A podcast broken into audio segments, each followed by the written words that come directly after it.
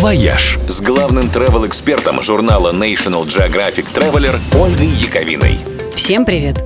В эти выходные справляет свой круглый 380-й день рождения одна из самых тихих региональных столиц России – главный город Мордовии – Саранск. Вроде бы неочевидное направление для туризма.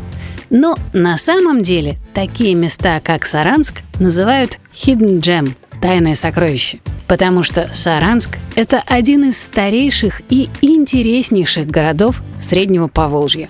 Когда-то важная военная крепость и место ставки главных наших бунтарей Степана Разина и Емельяна Пугачева, Саранск много раз горел, поэтому не может похвастаться большим количеством архитектурных достопримечательностей.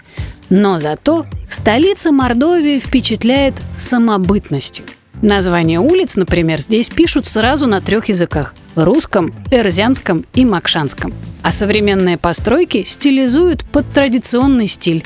И получается хорошо. Недаром Саранск регулярно получает звание самого благоустроенного города России. В столице Мордовии очень впечатляют изделия народных промыслов. Резные деревянные игрушки из местечка Полесная Тавла – яркая вышивка с геометрическими узорами, валенки и сделанные вручную куклы-мордовки. А еще отличным сувениром из Саранска станет местная сгущенка, которая сохранила тот самый вкус, который был в советские времена.